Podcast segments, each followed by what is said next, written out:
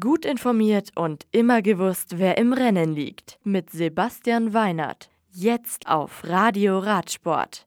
Van der Paul stürzt und gewinnt in Spanien. Carapaz jubelt im Regen. Greipel sprintet zu zweitem Saisonsieg. La Rioja. Radmultitalent Mathieu van der Paul ist auf dem Weg zu seinem Sieg gestürzt. Er gewann das Rennen in Spanien dennoch mit einem Vorsprung von über zwei Minuten auf Carlos Caloma. Was er in gut einer Woche beim Weltcup in Albstadt zu leisten imstande sein wird, bleibt die große Frage.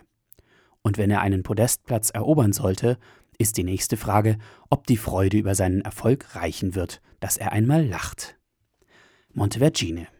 Der derzeit beste Jungprofi Richard Carapaz griff am Schlussanstieg nach Montevergine di Mercogliano 1400 Meter vor dem Ziel an.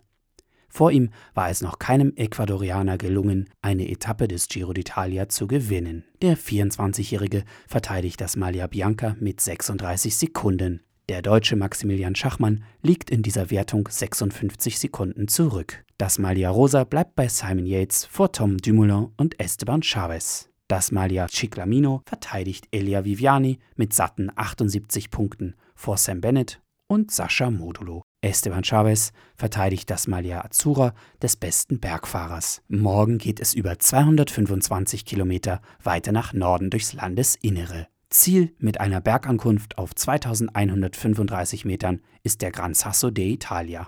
Cassel.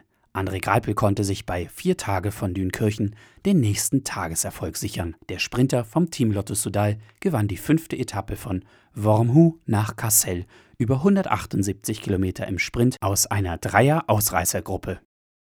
Das Radio für Radsportfans. Im Web auf radioradsport.de